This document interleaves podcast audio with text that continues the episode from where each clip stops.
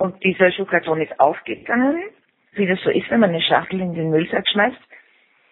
Und da waren winzige zusammengerollte, zusammengefaltete Papier- und Stoffstückchen drin. Äh, auch die wollte ich eigentlich zusammennehmen und wegschmeißen und habe dann noch einmal in den Müllsack hineingegriffen und das aufgerollt und aufgefaltet. Und das waren diese Kassiber der Elfriede Hartmann. Ja, so habe ich die gefunden. 1990 stieß Johanna Mertins im Nachlass einer Freundin der Familie auf die Kassiber der Elfriede Hartmann. Ein Kassiber, wienerisch auch Xiberl, ist eine geheime Nachricht aus dem Gefängnis. Auf Stoff oder Papier geschrieben, werden Xiberl in Kleidungsstücke eingenäht und aus dem Gefängnis geschmuggelt. Fast 33 Jahre alt musste ich werden, um zu lernen, was ein Kassiber ist. Gerade mal 21 war Elfriede Hartmann, als sie im Oktober 1942 ihren ersten Kassiber schrieb, aus der Gestapohaft. Circa Oktober, November 1942. Liebe Eltern, bitte gebt beiliegenden Brief an Rudis Eltern, nächstens wieder mehr an euch. Ich schicke meine Holzschuhe, bitte lasst sie reparieren und schickt sie gleich wieder. Holz ist warm am Steinboden. Viele, viele Bussi von eurer Friedel. Bitte erfüllt mir meine Bitte. Liebe Schwiegereltern, ich schreibe euch nächstens mehr. Schickt beiliegenden Brief an Rudi, steckt ihn in Pergament, bindet ihn und backt ihn in das Endzipfel von einem Kuchen ein. Ist ganz sicher, keine Angst. Rudi soll euch ein Zeichen geben, ob er's bekommen hat. Wenn ja, so sollen meine Eltern mir etwas Sacharin schicken. Viele Grüße, eure Friedel. Elfriede Hartmann ist Mitglied des Kommunistischen Jugendverbandes und sie ist im Widerstand gegen die Nazis aktiv als sie im Februar 1942 beim Verteilen von Flugblättern verhaftet wird. Ihr Freund, der ein Jahr ältere Rudi Marschall, wird kurz darauf ebenfalls verhaftet. Elfriede sollte ihn nie wieder sehen oder mit ihm sprechen. Jänner, Februar 1943. Liebe, liebe Eltern, liebe Gerda, also dieser Sack, prima. Ich weiß sehr gut, wer den so liebevoll gestickt hat. Überhaupt sehe ich an den Sachen immer, wer sie gekauft und wer sie gemacht hat. Ich kann nichts anderes tun, als euch immer wieder zu danken. Ihr wisst ja nicht, wie gut das Obst und die Semmeln schmecken. Denke daran, wie der Äpfelwagen in unsere Gasse gekommen ist. Ist Rudi gesund? Ganz gesund? Hat er abgenommen im Hefen? Das müsst ihr mir dann ganz genau schreiben, wenn ich bei Gericht bin. Und auch wie es euch geht, aber ehrlich bitte.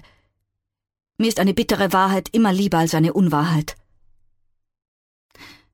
Unlängst versucht Mathematik zu machen, Differential und Integral, und habe zu meiner Freude festgestellt, dass ich gar nicht viel vergessen habe. Ich würde mich noch ruhig trauen, Maturanten zu unterrichten. Eine Bitte. Wenn ihr irgendetwas schickt, was man in Papier einwickeln kann, dann wickelt es bitte in den letzten Wehrmachtsbericht ein. Zum Beispiel die Seife. Ich denke oft an meine Jugendzeit, ich alte Schachtel, ans Meer, an Mamas italienisch Unterhaltung. Sie, sie. Und dann bin ich wieder mit Vater in den Dolomiten. Und dann denke ich an liebe Stunden mit meinem Rudi. Und ich bin froh, dass ich so viel Schönes erleben durfte. Fast zwei Jahre ist Elfriede Hartmann in Gestapohaft. Ihre einzige Möglichkeit, unzensurierte Nachrichten an ihre Familie zu schicken, sind die schon erwähnten Kassiber. In ihren Kassibern berichtet Elfriede Hartmann von den Haftbedingungen. Zu Beginn ist ihr Tonfall optimistisch und hoffnungsfroh. Elfriede Hartmann schreibt, dass sie damit rechnet, bald freizukommen, dass sie sich darauf freut, ihren Freund, den sie sehr liebt, wiederzusehen. Als klar wird, dass ihre und Rudis Lage ernster ist als angenommen, wird auch der Tonfall von Elfriedes Nachrichten verzweifelter und kämpferischer. Vor allem fürchtet sie um Rudi, erkundigt sich immer wieder nach ihm und hofft auf eine Nachricht von Rudi. 5. September 1943 Meine Lieben, vielen Dank für alles, muss schon heute schreiben.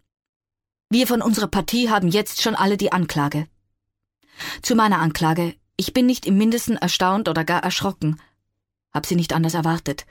Bin von dem in der Anklage dargestellten Sachverhalt zur Gänze überwiesen. Ein Ableugnen ist unmöglich und wäre ganz zwecklos. Dass ich alles tun werde, um mich zu retten, darauf könnt ihr euch verlassen. Ich bin auch sicher, dass ich noch einmal in die Freiheit komme. Ich habe nur eine Sorge. Um Rudi. Ich bitte euch, meine Lieben, lasst nicht locker. Lebt er noch?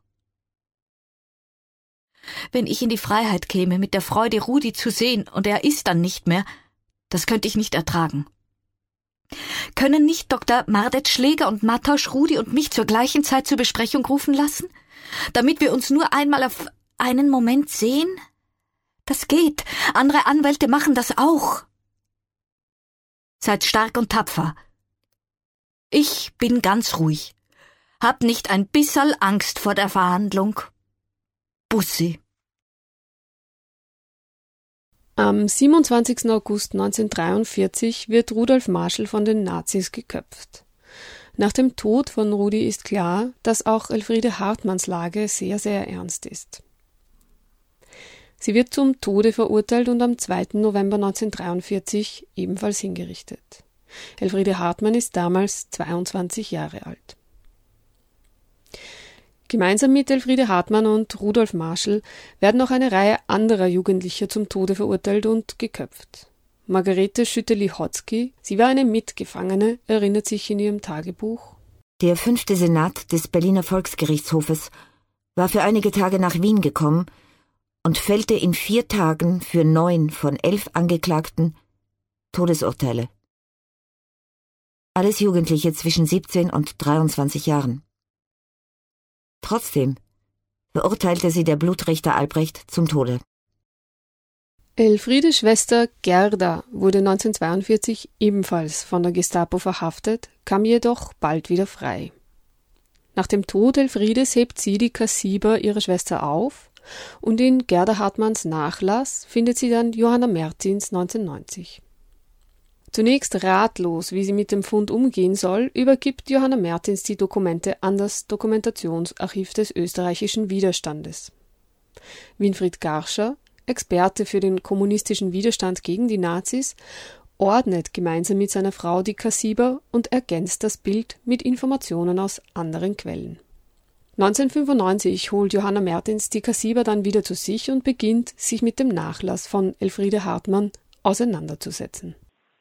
Dann hatte ich sie zu Hause liegen, habe sie auf meine Art geordnet, äh, habe eine andere zeitliche Reihenfolge. Die Kassider sind zum Großteil umdatiert, leider. Aus dem Inhalt geht es aber ziemlich klar hervor, wenn man sich da genau einliest.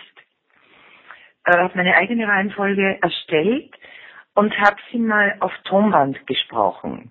Das Ergebnis dieser Auseinandersetzung sind das Hörbuch, eine von vielen, und das erst vor kurzem erschienene Buch Mut, Mut, noch lebe ich.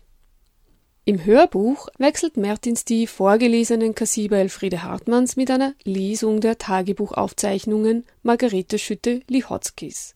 Sie war eine Mitgefangene Elfriede Hartmanns. Die Architektin war 44, als sie von der Gestapo verhaftet wurde, und ihre Texte sind offenkundig mit dem Ziel geschrieben, Zeuginnenschaft über die Zeit in der Haft abzulegen.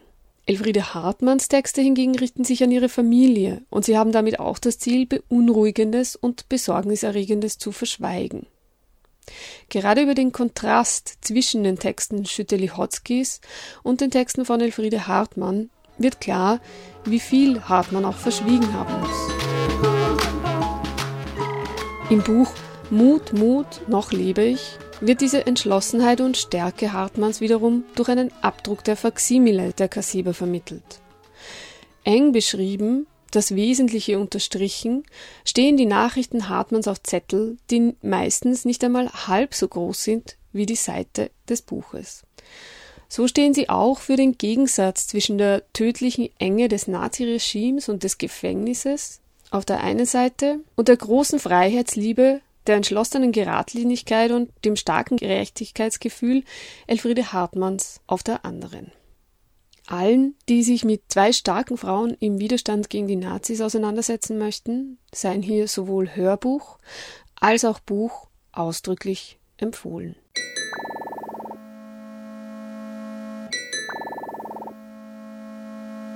Last night I slept, wake up from a dream. If I was myself, I was somebody else. only the mirror asks.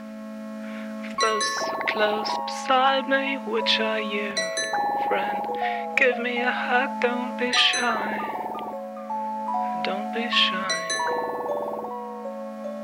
If it wasn't myself, what could I be? Change the cowboy for a lover. Would I choose to leave that horse? Would I love to give my heart? Friend, will you cry when I'm gone? Tell me, friend, will you cry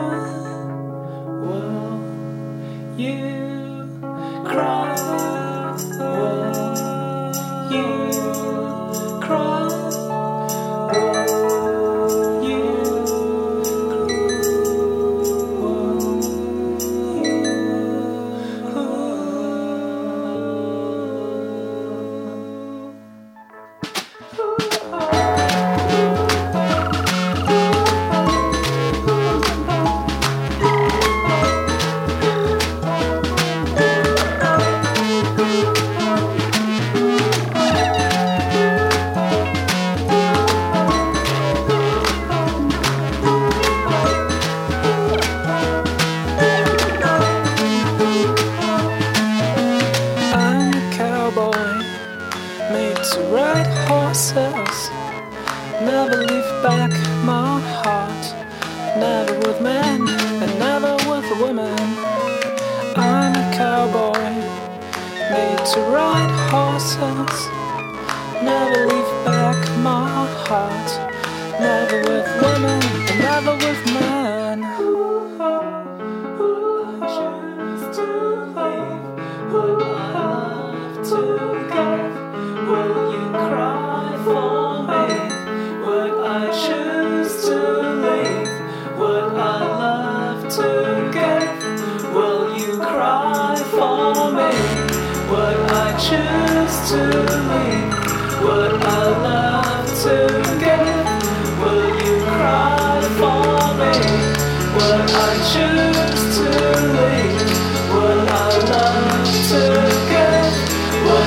cry